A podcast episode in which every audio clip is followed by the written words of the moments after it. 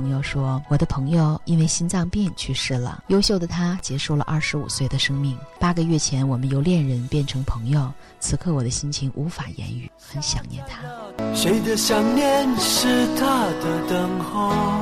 我想起了一句话，叫做“默读悲伤”。做一个勇敢的爱人，在天有灵的话，如果看到你现在伤心的样子，他一定会比你更加难过。是否你可以把那些彷徨、泪水流过之后，像我们的日子一样，就这样度过呢？然后你才能够。而你不是那颗冷酷的心，依然温热，把这份爱永远埋藏在心底，它会更加长久，它会天长地久，你说呢？下了雪，你可会也觉得它很美？